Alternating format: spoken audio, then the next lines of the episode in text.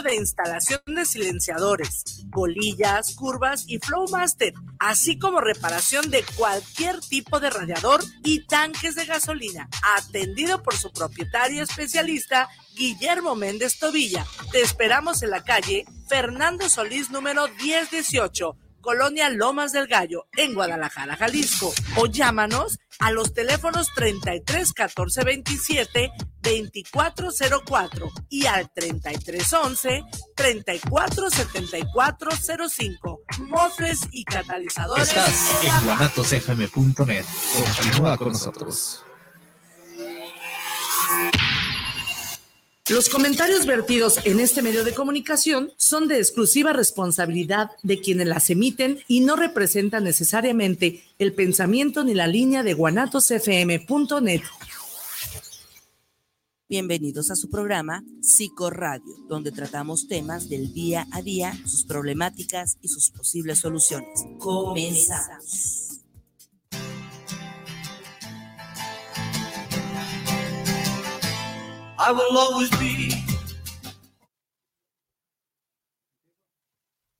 Muy buenas noches amigos, bienvenidos a su programa de Psicología, Psiquiatría y Salud, Psicoradio Guadalajara. Es un gusto como cada martes estar con ustedes.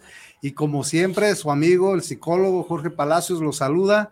Y agradeciéndoles de antemano, como siempre, sus llamadas, sus mensajes. Y también agradeciéndoles eh, que ha subido mucho por ahí nuestra rating de seguidores. Eh, les agradecemos que sigan compartiendo este programa que siempre está creado para llevarles eh, temas de interés, de salud, salud mental, salud física y salud de todo con mi amigo, como siempre, el doctor Iván Ademar. ¿Qué tal, Jorge? Muchas gracias. Bienvenidos a todos ustedes. Es un gusto, como dice Jorge, estar aquí compartiendo el micrófono con Jorge y obviamente con nuestro amigo experto, pero también recordarte que cada martes Psicología de Guadalajara transmite desde esta ciudad de Guadalajara, la perla de Occidente, para todos aquellos que nos sintonicen y nos acompañan de fuera de la ciudad. Te esperamos para que nos acompañes a partir de ahorita, de las 8 de la noche y hasta las 9 en punto. Vamos a tener el programa, un programa donde vamos a hablar de temas un tema muy importante, pero también queremos recordarte que nos acompañes a través de los diferentes espacios. Tenemos el WhatsApp directo, directo a cabina, lo tenemos aquí disponible para ti, para que en este momento nos puedas llamar y es el 33 17 28 01 13. 33 17 28 01 13. Estaremos esperando llamadas, audios, mensajes que puedan surgir. También queremos eh, pedirte que nos acompañes a través de las redes sociales. Sí, Secoradio Guadalajara, Facebook, Facebook Live. En Facebook y también pueden buscarnos como Psicorradio Guadalajara con la fecha de hoy, que es 19 de septiembre de 2023 por YouTube. YouTube. Acuérdate, amigo. También. Acuérdate, amigo, amiga, que el programa queda grabado y disponible en Spotify. Y también puedes buscarnos a través de Instagram como Psicoradio Guadalajara. Así que bienvenidos. Y desde luego por guanatosfm.net, aquí en cabina. señal directa. Eh, con nuestro amigo el ingeniero Israel. Iván, como siempre es un gusto compartir estos micrófonos con gente de ahora muy joven y, y experta. Ahora nos acompaña el doctor. Por favor, doctor, ¿se puede presentar? Claro que sí, pues bueno, antes que nada agradecerles por, por la invitación, la verdad para mí es un honor estar con ustedes. Eh, yo soy el doctor Javier Valencia Montes, eh, soy cardiólogo clínico, actualmente pues eh, me encuentro ejerciendo la medicina privada y en el, en el IMSS también ahí estamos este, trabajando. Pues bienvenido Javier, trabajas entonces en el sector privado y en el público, ¿no? En el público, Vamos a tener el video. Ahorita ya le dije. Ah. Javier, cuéntanos qué, qué tema nos traes, qué tema nos quieres eh, traer aquí a charlar con toda nuestra audiencia y por qué este tema, digo, un tema que creo que es importante. Pues mira, eh, quiero sobre todo eh, hablar en este, este mes que es el, el mes del, del, del corazón, el mes mundial. desde el 2000 se asignó este, este mes para concientizar a la gente eh, sobre las enfermedades cardiovasculares, ya que es la principal causa de muerte a, nivel mundial. Entonces, este eh, mes va dirigido a, hablar de las enfermedades cardiovasculares, a prevención. Y pues quiero hablar el día de hoy de, de una de las principales causas de muerte de origen cardiovascular, que es el, el infarto, el infarto de miocardio o infarto al, al corazón, ese, es el tema, ya que un alto porcentaje de, de gente puede eh, presentarlo y pues tener complicaciones que son eh, catastróficas. ¿sale? Entonces vamos a hablar sobre el infarto de miocardio y ver este, si hay formas de prevenirlo, sobre todo. ¿sale? Ok, pues ¿cómo ves, Jorge? ¿Con, ¿Con, qué podemos empezar? Pues con la introducción, creo que por ahí me la brinqué. De... No, sí, digo, realmente este tema de, del infarto de miocardio, uh -huh. ¿cómo está México en cuanto al panorama? ¿Qué tan frecuente es? Cuéntanos, Javier, ¿cómo es este panorama en México del infarto? Pues mira, eh, realmente a, a, nivel mundial, pues es, eh, las enfermedades cardiovasculares traen de funciones hasta se calcula como 18 millones de muertes al, al, al año a nivel mundial y en, y en México pues realmente eh, no estamos tan, tan lejos de esa cifra. Actualmente también es la principal causa de, de mortalidad y pues eh, los datos pues son como no tenemos quizás tanta eh, información en cuanto a prevalencia y todo, nos basamos mucho en la información de, Estados Unidos, de, de otro tipo de, de, países. Y pues eh, realmente en México también se le podría decir que es de las principales causas de, de mortalidad. El infarto en sí eh, es una enfermedad eh, grave que se puede eh, detectar a, a tiempo por algunas manifestaciones clínicas. Entonces, eh, conlleva, pues es muy importante que lo que vamos a platicar el día de hoy, sobre todo algunas formas de identificarlos. ya que en México pues hay muchos factores pues que pueden ocasionar este, que tengas mayor riesgo de, de padecerlo, ya que somos un, un, país con alta prevalencia en, en diabetes, en obesidad, en hipertensión, en tabaquismo y todos esos son factores eh, que se van este, sumando y que conllevan en un mayor riesgo de, de eventos eh, cardíacos. ¿sabes? Okay. Uh -huh. eh, doctor, eh, siempre lo atribuimos esto eh, aquí en México, ¿no? A, a la mala alimentación, siempre decimos la mala alimentación, la obesidad o... Sí, pues, pues son factores eh, eh, que influyen. Eh, los principales factores que pueden favorecer o que parezca un infarto son los que mencionaba. El, la alimentación, pues, es un factor importante porque eso se asocia sobre todo a, a problemas de grasas en la sangre, lipidemias, a que suba la presión arterial, a que se eleve la, la glucosa, el azúcar, que cause diabetes. Entonces, la, la dieta o la alimentación, pues en México, eh, eh, pues es una dieta alta en grasas, uh -huh. saturadas en, en, carbohidratos, en panes. Esto sumo. Exacto, todo, todo lo que empieza con teta. Y desde ahorita empezó, no, ya desde ahorita empezó todo septiembre, octubre, noviembre, ya vienen, empezamos con el pozole y así ya nos vamos a Se vienen los, los, meses este, pesados de, de comida por la dieta que, pues, que llevamos.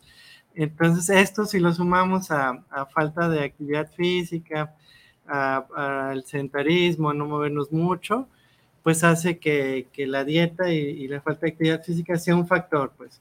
Eso se suma a la, a la genética, eh, sobre todo eh, personas que tienen familiares que ya han tenido eventos eh, cardíacos, sobre todo antes de los 40 años, eh, junto con el cigarro, el tabaco, eh, eh, pues son factores que, que, en conjunto pueden favorecer el, el que se presente este infarto. Pues. O sea, como un combo de problemas Ajá. que lo encamina, ¿no? Lo facilita. Exacto. Y pues bueno, definir el infarto. El infarto como tal es, es una muerte de una parte del corazón, se, es algo que llamamos necrosis, porque se tapa una, una arteria de, del corazón que, que, hace que no llegue suficiente flujo con oxígeno, con nutrientes, y el corazón, pues como muchos órganos, eh, requiere de oxígeno, de sangre, de nutrientes. Entonces, a la hora de taparse esas arterias, pues eh, no llega ese oxígeno, esos nutrientes y se muere una parte de, de, de tejido. Entonces, eso lo llamamos infarto.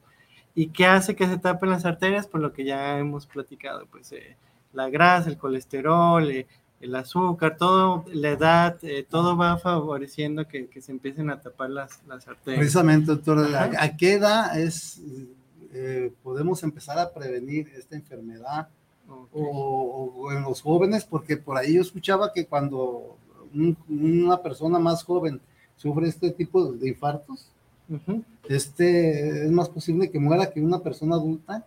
Ok, sí, e- eso tiene, es interesante esa, esa cuestión. Eh, eh, la edad en sí, es eh, a partir de los, de los 45 años es cuando hay mayor eh, riesgo.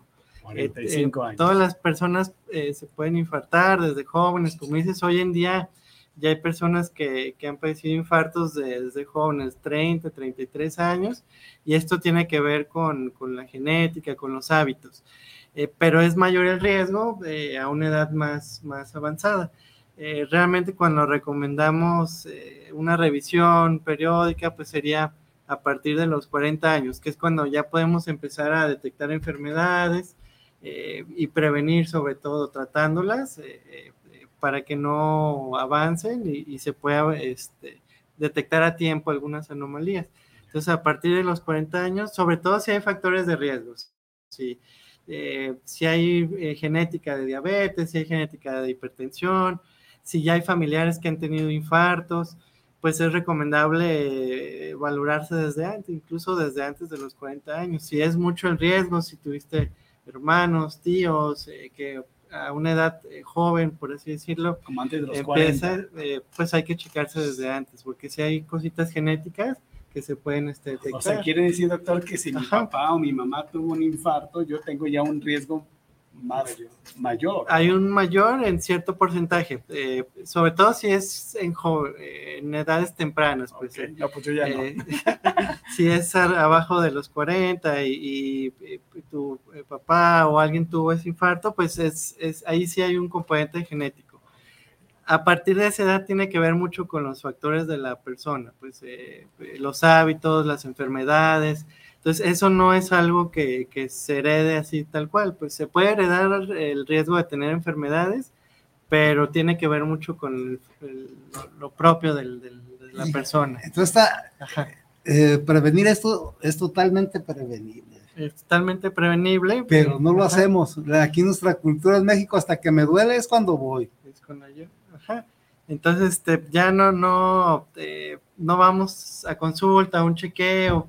Eh, no digo que ir a consulta quizás con un cardiólogo desde el principio, pero a lo mejor sí un chequeo general, hacerte unos estudios de laboratorio, eh, eh, eh, revisarte, checarte la presión, este, eso sí nos puede ayudar a, a prevenir para no llegar a lo que dices, a, allá el cuadro de dolor y que ya, ya está más complicado el asunto.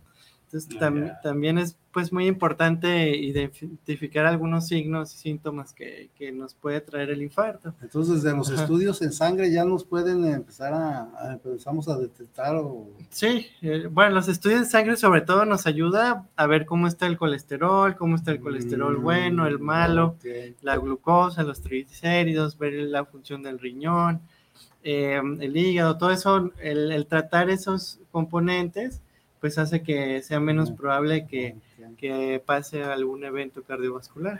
Oye, doctor Javier, ¿y qué tan frecuente es entre, es decir, se infartan más los hombres que las mujeres en México o es al revés? ¿Cómo es esto? Eh, pues sí hay una cierta eh, proporción en la cual este es más frecuente en hombres eh, eh, hasta cierta edad, eh, hasta pasando la, lo que se podría decir la, la, la menopausia, que hay un factor ahí hormonal en, en las mujeres, eh, eh, eh, que es un factor protector, por así decirlo, hasta cierta edad. Cuando se quita ese factor que llega a la menopausia, ya se equilibra mucho la, la, la incidencia de, de eventos de infarto. Pero sí hay una tendencia a que sea más frecuente en hombres, pues sí, sí, sí es un poco... que más estábamos fuera del aire, eh, los estaba escuchando ustedes platicar y de todas estas eh, situaciones que nos pueden, que podemos prevenirlas como la obesidad, la La hipertensión, hipertensión. hablaban también de, del estrés. ¿Qué tanto también nos perjudica el estrés nuestro estado de, Nuestro de ánimo hacia- Pues es importante de- dentro de los factores, a lo mejor no es el que eh, tiene el mayor peso, es más lo que platicábamos, pero el estrés sí, sí influye eh, en que el corazón pues esté todo el tiempo acelerado, en el que no nos demos tiempo a, eh, relajarnos, a hacer ejercicio, a, tener pues una salud mental.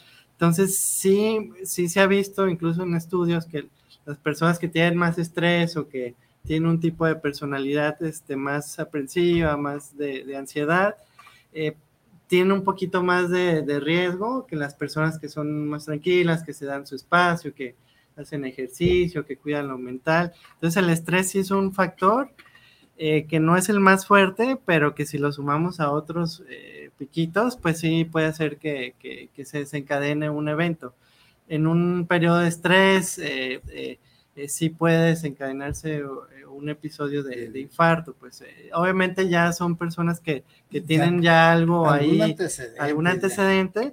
pero un episodio así fuerte, emocional, estrés, sí puede desencadenar un, un infarto como tal. Entonces, o sea, es algo... Digamos como una noticia fuerte, intensa, fuerte. Exacto. Este, una ruptura amorosa, un desempleo. Sí, pero tiene que, digo, ser personas pues, que ya llevan un, un factor de riesgo y es lo que desencadena, por así decirlo.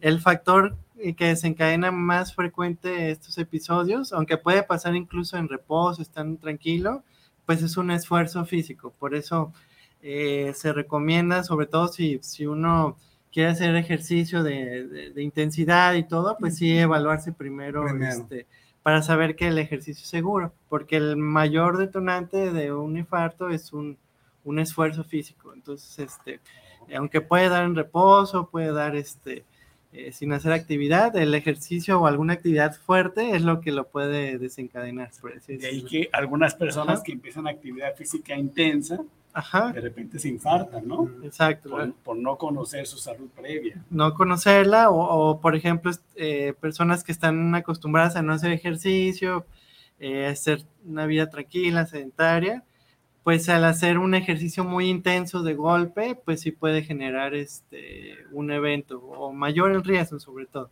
Entonces siempre es condicionar al cuerpo, pues empezar con un ejercicio de manera gradual, a lo mejor caminando una media hora al día, pues yo les digo siempre unas tres semanas, cuatro semanas, ir agarrando condición y ya después empezar a, a hacer más ejercicio. O sea, no de golpe ponernos a hacer un ejercicio muy intenso si no tenemos el antecedente de hacer ejercicio o si no nos hemos revisado, eh, sobre todo pues después de esa, esas edades que, que, hemos platicado. Pues. Ya, ya te me Ajá. recuerda pues esta pregunta también porque cuántas veces no escuchamos, ¿no? Lo hiciste morir de un coraje, o sea que se empiezan a responsabilizar los familiares cuando le dan una mala noticia a un familiar, uh -huh. luego a nuestros adultos mayores, este, a veces estamos, le ocultamos muchas situaciones para evitar o cuidar que, que no suceda, que no suceda eso, que, que quizás a lo mejor lo más este, adecuado sería pues este, eh, eh, estar en revisión médica constante si ya se tiene algún antecedente, ¿no? Exacto, exacto. Sí, tú, tú, bien lo has dicho, pues hay que... Sí. Ajá. Oye, doctor Javier, tú nos hablabas como de unas señales, o sea, el infarto llega como de repente, uh -huh. pero ¿qué avisos da o qué señales da como antes de que llegue, antes de que, llegue, de que esa parte del corazón se, se obstruya? Eh, bueno, en muchas ocasiones puede dar eh, dolor de pecho, es como el signo más, más común, eh, ese dolor de pecho que sobre todo eh, que se presenta con, con, esfuerzos, el dolor que eh, da al hacer alguna actividad, al levantar algo pesado, al caminar algunas cuadras, un dolor de pecho eh, que es un dolor pues como opresivo, como apretado, es apretado, ¿no? como si tuvieras un saco ahí de, de piedras, algo encima y pues suele irse el dolor al, cuello o al, brazo. Es algo de lo, de lo, más frecuente. Entonces, el hecho de, que empiece a haber un dolor al hacer actividades o otro punto, que te empieza a, fatigar con actividades que normalmente haces, a que te empiece a faltar el aire con esfuerzos, son signos eh, de alarma de que hay que, hay que checarnos. Eh, porque si sí, ya el, el dolor como tal de un infarto, pues sería un dolor ya apretado, muy intenso, después de hacer una actividad física, eh, que acompañado de algunos síntomas, este, náuseas, ganas de vomitar, sudoración, desmayos, taquicardias, todo eso nos orienta a que el dolor puede ser de origen cardiovascular, porque hay enfermedades que pueden similar ah, el dolor pues al, del infarto. Eh, y pues eh, también pues es no asustarnos, pero sí saber que hay, hay que revisarnos ante un dolor de, de pecho, sobre todo. Aunque ese dolor no sea Ajá. tan intenso en un principio, pues sí vale la pena, ¿no? Vale la pena porque pues hay otras causas de dolores, desde dolores eh, de tipo emocionales, de ansiedad, desde dolores por algún problema pues estomacal. Eh, hay otras causas que, nos, que, que son causas quizás no tan, tan delicadas, pero siempre ante un dolor pues más vale revisarse y ya si no es nada pues delicado pues tratarlo eh, de manera pues, más tranquila y todo.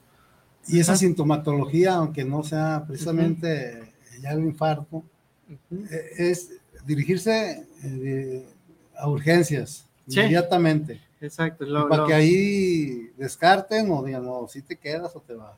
Sí, eh, un dolor sobre todo que no se quita, que, que va a aumentar en intensidad, que, que eh, acompañado de esas molestias que les mencionaba, pues hay que acudir a urgencias, lo, lo primerito. Ya en urgencias, pues te valoran, te checan la presión, te hacen un electrocardiograma, se descarta que no sea algo, algo delicado y pues ya habitualmente se manda al cardiólogo para estudiarlo o a la especialidad o, al- o al- a la área que se, que se considere. Y le Pero- pregunto esto, doctor, porque regularmente yo me voy siempre a, a lo que hacemos y cómo actuamos, ¿no?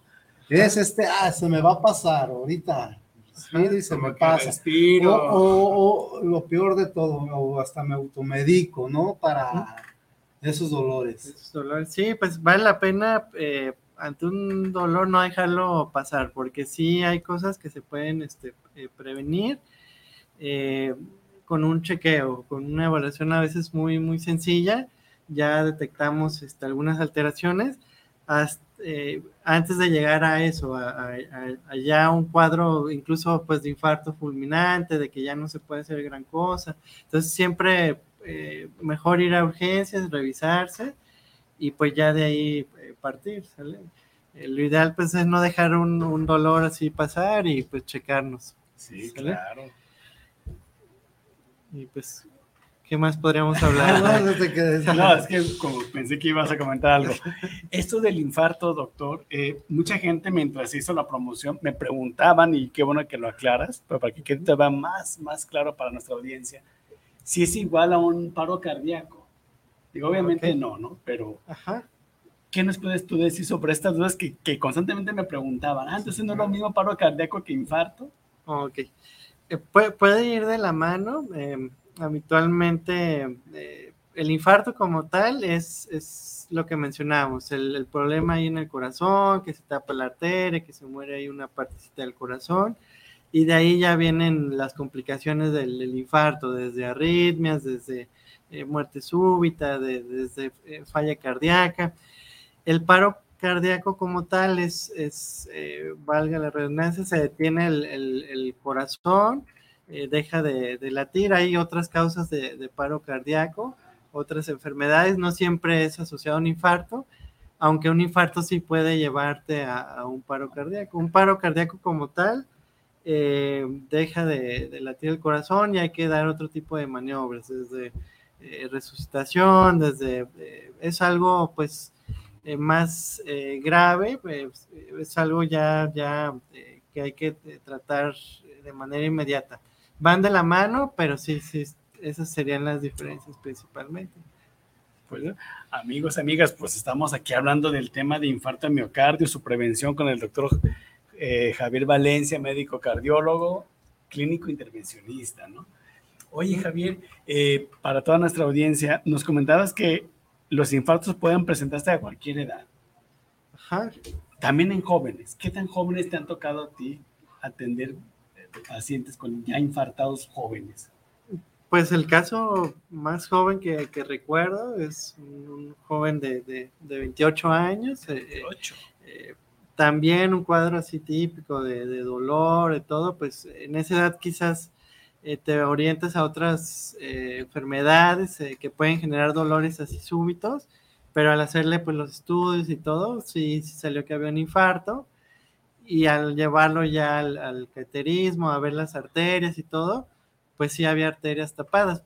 En jóvenes es más común la genética y algunos factores que pueden hacer que, que se generen coágulos en la, en la sangre, que se tapen las arterias, no tanto por placas de colesterol, salvo que sea un, un joven que, que, tiene diabetes desde chico, de una diabetes eh, tipo 1, autoinmune, o que sea una persona con, con muchos factores de riesgo, que consuman eh, drogas, sustancias, eh, esas personas pues sí tienen riesgo de infartarse muy jóvenes, pero habitualmente son enfermedades pues genéticas, eh, enfermedades pues de otro tipo, diferente a las personas de, de ya más edad, pero sí desde 28, 30, este, digo, pues, sí hay casos, no es lo más frecuente, pero sí, sí nos ha llegado a tocar este, tener personas así. Y es cierto lo que mencionas, son infartos más graves. ¿Por qué? Porque eh, en las personas de más edad eh, se van tapando las arterias conforme los años. Eh, el cuerpo pues, es muy sabio, empieza a hacer arterias más chiquitas para suplir las que están tapadas, empiezan a haber síntomas más graduales y en los jóvenes no, son, son eventos más súbitos. Eh, eh, eh no, el, el, corazón se queda sin un flujo de, de golpe okay. y vienen arritmias, vienen muertes súbitas, vienen cosas más, más graves. Ya casi hoy en día no vemos infartos tan graves, sobre todo en hospitales de tercer nivel, porque eh, se, se atienden más rápido o hay herramientas más de atención más oportunas y ya no llegan tan, tan complicados, pues como antes, eh, pero igual ahí hay de todo, pues hoy, hoy en día. ¿sale? Yo he escuchado, doctor, digo, y lo pregunto quizás también a nombre de la audiencia, ¿qué tan certero, qué tan recomendable es tomar una aspirina preventiva o esas aspirinas como protectoras? Porque okay. yo he conocido a gente que se las toma no más, aunque no, sin, ningún malestar. No, sin ningún dolor, okay. no sé, digo, tú como sí, es, es común, es común que, que, lleguen ya con su vuelta de eh, que toman la aspirina eh, eh, preventiva, que ah. se le indicó eh, algún amigo, algún médico, o, o auto, eh, automedicada, porque automedicada. la, hemos visto. Google, ¿no? sí, sí, sí. TikTok, ya es TikTok. Ya, ¿Por qué? Porque eh, antes, pues, eh, eh, sí se daba la aspirina más eh, como prevención primaria, antes de que de un infarto o algún embolia cerebral, sí se daba más, eh, pero hoy en día ya la indicación en base a estudios, evidencia y todo, es en personas que ya tuvieron un evento, okay. un evento ah, cardíaco, que ya tuvieron infarto, que tienen pues angina de pecho, que ya tuvieron alguna embolia cerebral, okay, algún evento okay. isquémico. En esos pacientes pues sí está indicada la aspirina preventiva, eh, para, porque sí se ha visto que disminuye la tasa de que te vuelvas a, a reinfartar. Uh -huh. Las personas que no han padecido como tal, no está indicada, aunque pues si hay personas de más riesgo, pues sí, si tienes muchos factores de riesgo que diabetes mal controlada, que fuma, que es hipertenso, que tiene obesidad, pues ahí valoras el, el riesgo o beneficio de si darle aspirina o no, porque también la aspirina puede generar sangrados estomacales, mm, molestias sí. estomacales, alguna caída, algún golpe, eh, algún sangrado, pues que puede ser algo difícil de controlar. Eh, entonces no siempre hay que autorrecetarse. Eh, sí hay casos en los que lo damos antes de que se infarte, de que pase algo, porque tiene mucho riesgo. Pero la mayoría de las veces eh, ya la damos como prevención secundaria, pues no. Aquí ya tuvo algo, ¿no? Ya Aquí... tuvo algo, este, y se ha visto que hay mayor beneficio, pues hay que darla, pero si no, evaluamos, pues porque si hay riesgos de sangrado o de otros problemas, que se puede complicar si nos automedicamos. Entonces, sí, porque de repente suele ser común, ¿no? Que se las tomen como por su cuenta, ni siquiera prescritas. Exacto, entonces pues hay que, idealmente que se prescriba por el médico eh, y ya de ahí pues sí habrá casos en los cuales sí vemos eh, un beneficio, aunque sí, no se hayan infartado, pero ya es la minoría de los casos, pues ya, ya no la damos así de cajón, pues como, todos, como dices, de, de, exacto, este, por las complicaciones que pudiera haber incluso, ¿sale? No es que sea mal medicamento, sino que tiene más sus indicaciones ya precisa, bien claras, ¿sale? ¿Qué tanto se da, doctor, que eh, uh -huh. haya tenido toda esta sintomatología y haya pasado ese evento uh -huh. eh, de, de, de infarto? y no me haya dado cuenta. Y que después vaya y que me digan, Ah, oye, pues estabas infartido. Ah, No, pues ok. yo nomás sentí esto. Como un infarto Es- antiguo le Es- llaman, ¿no? Sí, es, es también común porque es un, eh, a veces van por algún chequeo o de otra cosa y en el electro se ven datos de un infarto antiguo. eh, eh, de- no es lo más frecuente y, y a veces pasa que, que en el electro pareciera que sí hubo un infarto y ya a la hora de hacer otro tipo de estudios de imagen, de cardiograma, pues ya vemos que realmente no fue un infarto. Eh, pero sí puede pasar de un infarto pues silente. eh, eh, a veces estamos acostumbrados a, a- a tener ciertas molestias, a dejarlas por un lado, que cuando da algo un poquito más fuerte, pensamos que, que no fue nada y ahí pasa, ¿no? O a veces no da síntomas, hay infartos que, que no dan síntomas Ok. y como son en áreas que quizás no son tan las más grandes del corazón o algo, pues pasan desapercibidas y a la hora de un chequeo o algo se ve este que hubo ese, ese antecedente. Pues, Y no eh, hay ningún síntoma con estos infartos. pudiera ser que no haya síntomas o que haya síntomas ligeros o que fue un cuadro de dolor muy intenso en el estómago, eh, que se confundió con una gastritis, con un reflujo. el reflujo, que eso también es algo habitual que se pueda confundir y que ya eh, eh, llegan por otra causa o, o llegan por un por complicaciones del infarto, eh, por síntomas de complicaciones ya. Entonces, este sí, sí es algo que se puede eh, presentar, un infarto silente, antiguo, que, que no sabíamos que lo teníamos, y a la hora de, de revisarlo, eh, pues ahí está el hallazgo y pues ya hay que estudiarlo más, dar tratamiento claro. y todo. Ajá.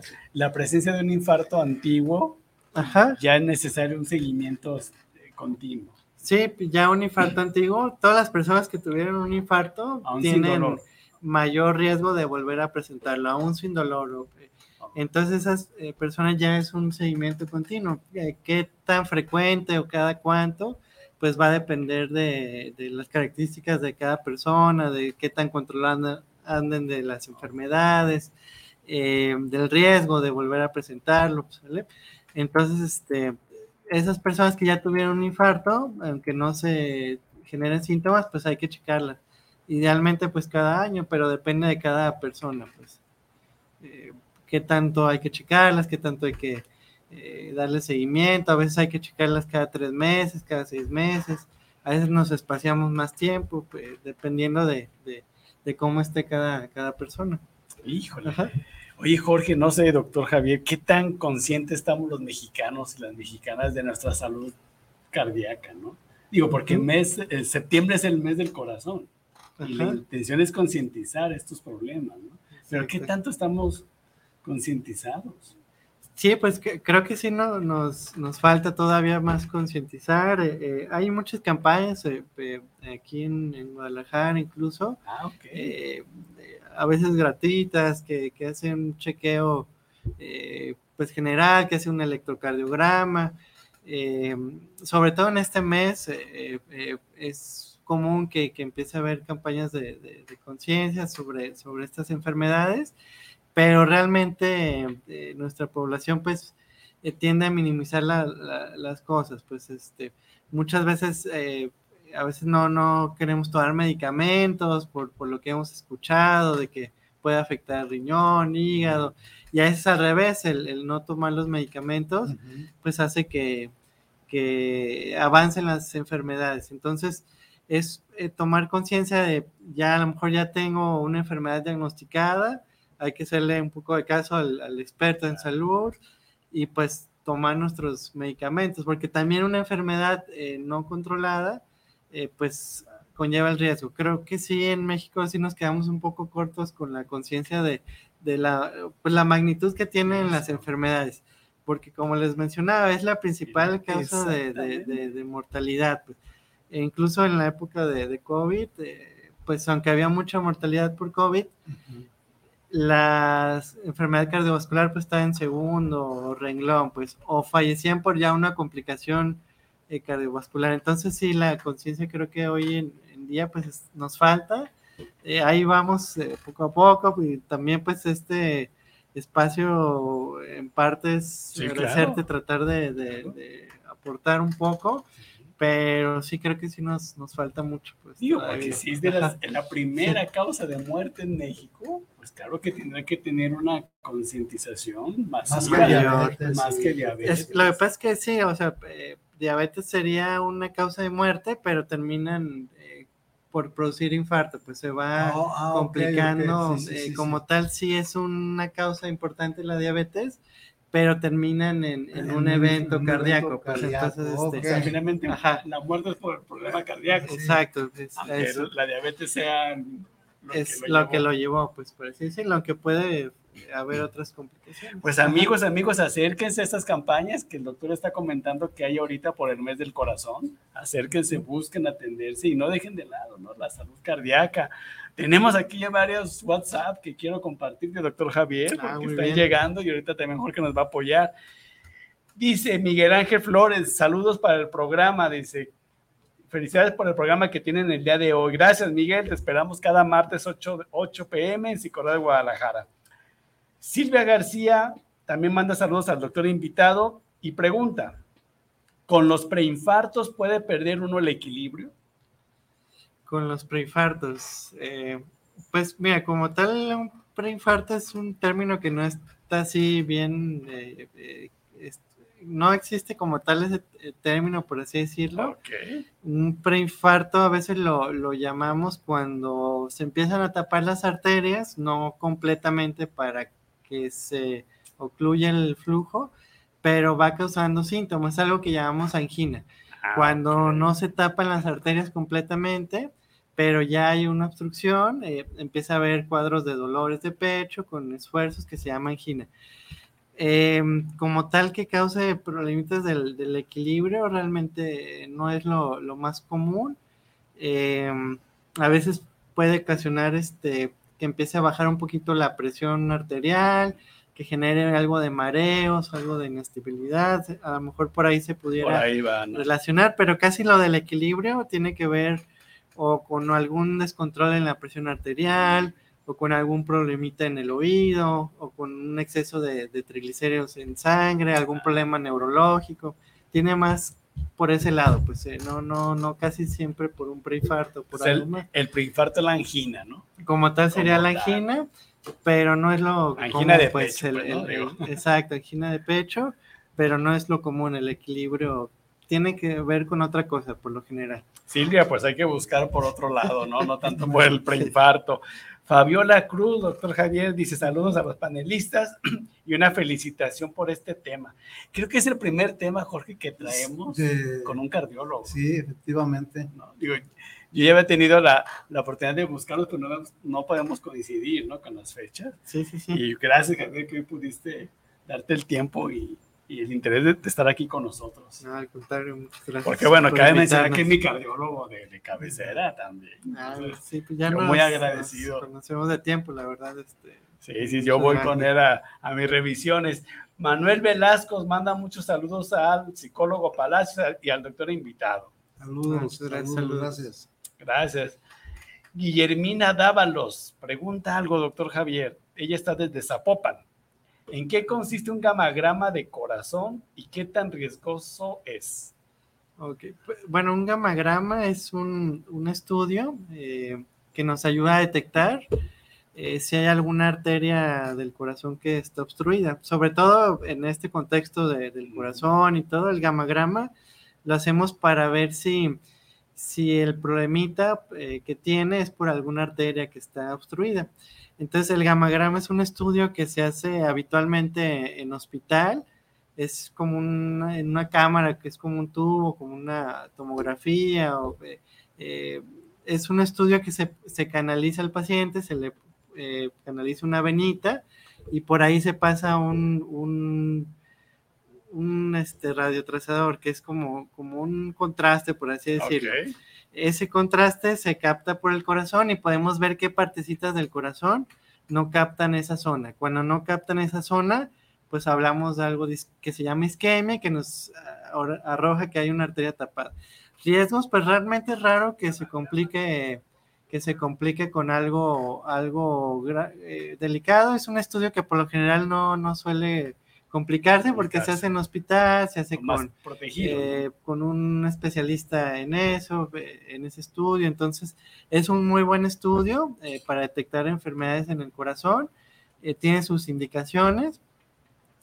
El problema pues, actual pues, es el, el costo quizás, que es un estudio caro, pero habitualmente no tiene riesgos eh, delicados, pues algunos problemitas con el medicamento que puede causar alergias, eh, un poquito de dolorcito de pecho, pero habitualmente es un estudio sin, de bajo riesgo, por así decirlo. Ok. Ajá. Iván, por aquí también tenemos otra pregunta por medio de eh, la estación directa de Guanatos FM con Yuli Palomino. Y dice, eh, ¿en qué porcentaje de pacientes se elevan las enzimas cardíacas cuando hay un infarto? ¿Y qué probabilidad hay que exista infarto sin elevación de enzimas o que se eleven sin que exista un infarto? Ah, Creo que es una enzima. Ah, ¿eh? yo creo Está- es una pregunta muy técnica, yo creo que es Sí, pues yo, yo también me quedé así. Claro, la doctora Julissa, psiquiatra. yo- Ah, Juli. Sotos. Ah, Ah, ok, bueno, ok. este- Un saludote, Juli. Ah, pues saludos también a la, a la doctora. Y pues en sí, el, normalmente un infarto, eh, para poder definirlo como infarto, es que se eleven esas enzimas eh, cardíacas. Pues eh, eh, un infarto como tal, es que no eleve enzimas cardíacas, no, no es algo común. No es común. Entonces, habitualmente es el cuadro clínico del, del dolor más el electro, pero para realmente decir que es un infarto, eh, tiene que estar elevadas las, las enzimas este, cardíacas. Pues eh, hay unos valores, hay ciertas enzimas que se lean más rápido que otras, y hay enzimas más específicas del corazón, eh, pero casi siempre se elevan la- Se las enzimas. eh, eh, y para que pueda ser un infarto de miocardio como tal, tienen que, que estar elevadas, salvo que pues, ya sea un hallazgo eh, que no se alcanzaron a hacer las enzimas porque están en salir y es un cuadro grave y hay que tratar al paciente, pues ya eh, eh, al ver el cateterismo, a ver las arterias tapadas o ya por autopsia, pues ya se haría el diagnóstico, pero como tal habría que, que tener esas enzimas. Muy bien, doctora, ahí está contestada. Ya está más- técnica, dice. Javier, ¿no? También un saludo, pues como siempre, eh, no quiero dejar pasar saludar a Carla Muñoz, que cada semana está con nosotros. Muchas gracias, Carla. Carlita. Eva Ramírez dice, buenas noches, saludos a los ponentes. Los problemas de corazón, ¿qué tanto afecta al sistema circulatorio? Ok, pues tiene eh, que ver, eh, eh, casi todo va de, de la mano. Habitualmente ya cuando hay una arteria del corazón tapada, eh, nos habla de que hay enfermedad en otras arterias, en otro, en el aparato circulatorio, desde las arterias de las, de las piernas, desde las arterias de- del cuello, en las carótidas. Entonces casi todo va, va de la mano. También de, la, de lo circulatorio, pues va mucho de la mano eh, un problemita ya cardíaco con que surjan este otro tipo de complicaciones. A, a veces se- ahí se desata la, la hipertensión, a veces eh, hay relación con también eventos eh, cerebrales, casi todo va de la mano con lo circulatorio. Híjole, pues. pues es que hay toda una Ajá. conexión ahí, ¿no? Va una conexión, exacto. Víctor Daniel Ruiz dice, manda saludos desde Zapopan Centro. Víctor, te esperamos cada martes, ¿no? Sí, gracias, Guadalajara gracias, nos manda saludos a los tres, que tienen un gran tema en estos momentos. Aquí también hay un comentario de Alma Dávila y una pregunta. Dice, ¿cómo puedo identificar si estoy teniendo un infarto o un microinfarto? Si antes nunca había tenido problemas ni de presión alta ni antecedentes familiares. Es decir, ¿qué síntomas debo detectar inmediatamente? Ok. Sin antecedentes. Sin antecedentes, pues es lo, lo que mencionamos un poquito, el, el dolor, el dolor típico así en, en tu pecho, pero apretado, al hacer algún esfuerzo sobre todo, aunque puedes dar en reposo, eh, taquicardias, que se acelera de la nada el corazón, que no se, no se quita asociado al dolor, eh, un dolor acompañado de ganas de vomitar, de sudoración fría, profusa, de algún desmayo. Eh, te digo, hay, hay cuadros de dolor que simulan otras enfermedades, eh, pero es lo que podríamos detectar. Si, si nunca has tenido ningún síntoma, ni nada, eh, esa eh, fatiga con esfuerzos que, que habitualmente son esfuerzos que haces normalmente y te empiezan a fatigar o, te o un cansancio excesivo con actividades eh, pequeñas que no, no, no, generaban eso, pues es donde podríamos este, detectarlo.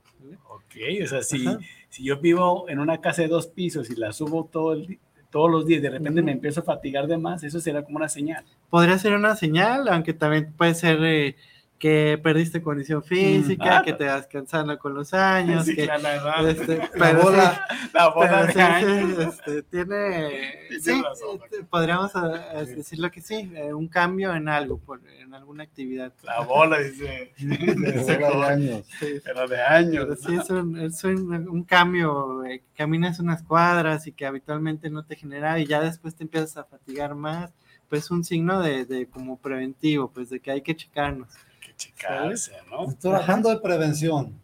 Eh, ya cuando tengo esta sintomatología, me queda claro, estoy solo, gritar y pedir ayuda. Este, pero ¿qué tanto puedo hacer yo mismo para poder aguantar y llegar a que llegue esa ayuda? Si estoy solo. Es, porque pasa a veces muy sí sí sí es algo algo muy complicado porque si es una enfermedad pues eh, grave, pues eh, que si no se tiene rápido, pues es catastrófica. Entonces, estando solo es muy difícil eh, realmente hacer algo eh, para mejorarlo, pues obviamente pues a lo mejor llamarle a algún familiar, pues, aparte. ambulancia, al servicio de emergencias, mientras llega, mientras llega, pues eh, ¿Puedo relajar, tratar de relajarme o...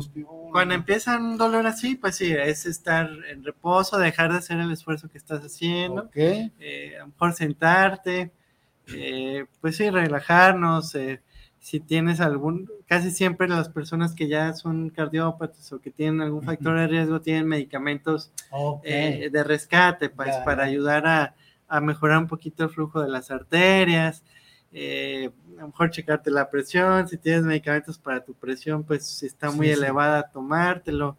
A lo mejor si tienes la aspirina famosa, pues a lo mejor puedes tomártela. Eh, pero casi no hay algo mucho que podamos hacer solos, ¿no? Eh, pedir ahora sí que ayuda y, eh, tratar de, en caso de que no haya alguien que nos ayude, pues sí tratar de ir a un servicio de urgencias lo más cercano posible. Incluso si es una clínica pequeña o algo, ahí pues nos pueden apoyar a, llevarnos a otro lado, pues. Eh, algo que se me ocurre preventivo, doctor, digo, no me estoy, me estoy metiendo mejor mucho en su área. Creo que sería bueno también este, la capacitación, ¿no? Para el RCP, la, animación cardiopulmonar, de si yo tengo un familiar ya con esos antecedentes. Sí, es, es, es muy bueno saber eso, eh, cualquier persona eh, sobre todo también personas que, que trabajen en empresas, que, que, estén rodeados de mucha gente y todo, el saber realizar eh, reanimación cardiopulmonar es algo que todos deberíamos de, de al menos tener noción, porque sí salva vidas. Eh, también hay, hay programas de, de, reanimación para la gente, para la población en general. Obviamente es algo básico, algo sencillo no es meternos a, todo lo que implica, pero al menos sí saber lo, básico, eso sería lo, recomendable. Eso puede facilitar, ¿no? Que mientras, mientras llegue el servicio de emergencia. Exacto, ayudarnos a que en lo que llegue el servicio, eh, habitualmente cuando hay que reanimar a alguien, pues es alguien que ya perdió el estado de conciencia, que no responde. Eh, podemos incluso eh, palpar ahí el pulso en la mano, en el cuello, en la pierna eh, y ver si, si no, pues empezar con esa reanimación, pues en lo que ya se habló el sistema de emergencia. Yo he visto, doctor Javier, en algunos lugares, sí, empresas o lugares ya de incluso gubernamentales, como eh, botiquines ya para RCP. No sé si, si tú lo has visto, Jorge. o pero pues sí. como unos equipos que hay en las paredes, ¿no? Que dice RCP Sí, es lo que llamamos, es eso que dices es un DAI, un desfibrilador, eh, que es este, pero habitualmente es en, en aeropuertos, en, en, a lo mejor en, si hay algún concierto, si es un lugar este, masivo, eh, masivo este, se debe contar con eso, pues. Eh, no todos los lugares lo tienen y, y sí es algo que, que pudiera salvar vidas. Es algo que también se ha estado trabajando. Eh, y que en México no lo tenemos en todos lados, ese desfibrilador, que sí, hay, sí ayuda, que sí salva vidas, pero que normalmente son lugares de, de mucha De mucha cantidad. de- concentración. casi no, no en todas las empresas lo, lo tienen. Eh, Las empresas pues tienen algún médico, tienen algo pues básico, pero sí, sí debería de contar. Sí, yo ya he empezado a ver en Ajá. varios lugares. Sí, poco a poco ya se va. Y yo, ah, caray, ¿quién lo va a usar, no? Pero, pero Eh, es- debe de haber gente debe, capacitada. exactamente. Se debe de capacitar porque no está tan Imagínate, sencilla. Ajá. te, te electrocutan. Digo, yo soy médico de formación y yo no sabré cómo usarlo. A lo mejor- Tiene- y también a lo mejor mi infarto es. Se, ca- se capacita. Sí, Ya, sí, sí, sí. sí, ya le pusimos la descarga. Ah, pues, ha pasado, hay, que ser, hay, sí. que ser, hay que ser muy conscientes también en eso. ¿No? sí Exacto. pasado. Sí, si o que queremos empiezan auxiliar- a reanimar y de repente está reanimando y se levanta porque ya le rompiste Sí. una costilla. o algo. Hay que ser Eh, conscientes se de tiene eso. que capacitar a la gente Así es. y, y se tiene que. El aparatito es fácil de usar, eh, incluso te va guiando, tiene su voz ahí que te va diciendo conecte los parches, haga tal cosa, an- analiza el ritmo, obviamente no te da una descarga si no es un ritmo que se. Pero se tiene que O sea, capacitar. no es bajarle. y- Exacto, no sé. Ok. sí. Digo, ¿para qué? Sí tiene Sepamos. cierta ciencia, sí. Claro, híjole, como siempre el tiempo se nos va, pero hay otra pregunta de Sergio Martínez, que aparte de mandar saludos, pregunta, ¿se puede hacer un segundo cateterismo cuando en el primero me comentan que ya no pudieron destapar arterias? Y saludos al doctor Javier. Ah, pues. Segundo eh, cateterismo y dijeron que las arterias no se pudieron destapar. Mm, eso de- depende. de- eh, hay arterias que no se pueden destapar porque son eh, muy complejas, eh, son tienen este, mucho calcio, son lesiones pues muy crónicas o son vasos muy pequeñitos que no se puede tratar, como por así decirlo. Entonces el caso es muy específico de cada quien. También hay casos en los que eh, difíciles, en los que se requiere más experiencia, hay operadores que tienen más experiencia en ciertas lesiones más difíciles. Entonces ahí sí se puede hacer un segundo intento, pero tienen, es un sinfín de indicaciones, de, de- cada caso es diferente. En, por así decirlo, a grandes rasgos, sí se pudiera hacer un segundo cateterismo para destapar, pero cada caso es muy diferente. Hay que personalizar. Exacto, ahí el sí. caso. Pues mira, aquí tenemos a Tony Barba, dice una patología inesperada muy importante. Tenerla presente, felicidades. doctor Javier. Muchas gracias. sí. También a- Abraham manda muchos saludos al doctor Javier. Los saludos, Abraham. Doctor, pues siempre el, el- el tiempo nos apremia aquí, psicólogo de Guadalajara, pero les comento del tiempo, Jorge, y a toda nuestra audiencia, porque el doctor nos facilitó un par de Sí, videos ¿Cómo no? Y Ay, sí perdón. queremos- Ah, queremos- no, no, no, pues, queremos transmitirlos, sí, nos va a llevar sí. unos minutitos al final, pero sí queremos preguntarte, yo creo que también a través de Jorge, ¿qué mensaje quieres tú mandar a toda nuestra audiencia sobre este tema, así, de, de manera muy precisa? Pues un- el mensaje sería de, en caso de, de tener al- eh, factores de riesgo, si ten- eh, tienes eh, enfermedades crónicas, eh, como hemos mencionado, si fumas, eh, si no haces ejercicio, si tienes malos no hábitos, Si Eh, tiene más de 45 sí, años. hay que checarnos, al menos eh, a partir de los 40 años hay que hacer un chequeo, ya de ahí te podemos orientar este, si hay que ir a nutrición, si hay que algún problema para dejar de fumar, si hay que tratar con enfermedades, hay que revisarnos eh, y ante algún síntoma, dolor de pecho, falta de aire con esfuerzos, eh, hay que revisarnos, hay que checarnos. No está de más, o sea, sí hay muchas enfermedades que simulan los problemas cardíacos, pero ya de ahí con más calma, revisando que todo esté bien, eh, hay que checarnos si hay antecedentes en tu familia de cardiopatías, de enfermedades, de muertes en jóvenes, en la familia, pues hay que, hay que hacer un chequeo cardiovascular, si hay que hacer, si vas a hacer ejercicio intenso, si vas a, a, a lo mejor a competir, o si quieres, incluso si quieres empezar a hacer ejercicio, pues hay que hacer una revisión, pues eh, eh, un chequeo general, ya ver si hay que hacer por esfuerzos, hay que checarte más. Y, y este chequeo con el cardiólogo. Exacto, eh, Ok. puede ser eh, incluso, te digo, un médico general, revisarte si ve el que hay que mandar al cardiólogo, pues, eh, pero si tienes factores de riesgo y, y, pues hay que, hay que hacer un chequeo con, con el Ah, pues cardiólogo. ahí está, ¿no? ¿Sale? Las dos enfermedades ricos nomás, ¿eh, doctor? No, o sea, es una enfermedad general. Porque o sea, dice uno, de un amigo o a otro, "Ay, me duele el corazón. Dice, no, tú te vas a Ah. morir un callo, esa es enfermedad de rico. Ese es de rico. No, es de general, de todos.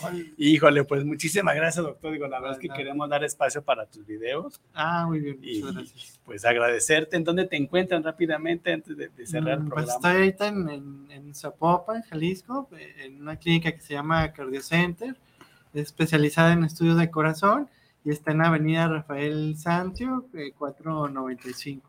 ¿sale? Creo que ahí salen. Dejaremos los datos. Ah, perfecto. Pues algo más, Jorge. Pues muchas Pues nada gracias. más agradecerte, doctor, que comprometerte porque es un tema que Mucha. muy- tenemos muchos, muchos mensajes que por Ah, ahí a lo bien. mejor se nos quedaron y agradecerte y esperamos nos acompañes en algún otro programa. Claro que sí, muchas gracias Un por gusto, invitarme. un gusto, la verdad. Y pues es nos vemos la siguiente semana, pero Si pasamos no los alcanzamos videos. a despedirnos de los videos, pues nos vemos el próximo martes. Van los videos. Gracias.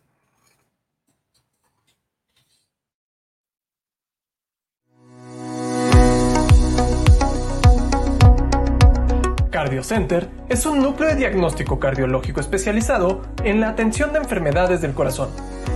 Ubicados en la colonia La Estancia del municipio de Zapopan, Jalisco, nos encontramos estratégicamente localizados a cuestión de minutos de los principales hospitales y de mayor renombre de la zona occidente del país. Contamos con un conjunto de laboratorios equipados con tecnología de punta para brindarte un servicio de la más alta calidad para un diagnóstico y tratamiento certero y oportuno, asegurando así una mejora en la calidad de vida de nuestros pacientes. Dentro de nuestros estudios, contamos con valoración cardiológica, a través de electrocardiograma e interpretación del resultado, valoración prequirúrgica, exploración física, revisión de exámenes de laboratorio, gabinete y factores de riesgo cardiovascular. Holter de 24 y 48 horas. Este estudio nos permite detectar arritmias, si padece de palpitaciones, latidos raros en su corazón, mareos o desmayos. Nuestros expertos sugerirán la realización de este estudio. Monitoreo ambulatorio de la presión arterial. Este estudio nos ayuda a diagnosticar una hipertensión arterial sistémica, padecimiento muy común en nuestra sociedad y peligroso si no se diagnostica a tiempo. Prueba de esfuerzo. Este estudio nos permite detectar algún problema en el corazón cuando se realiza actividad física. Es de suma utilidad para atletas o para un check-up general cardiovascular. Electrocardiogramas. Este estudio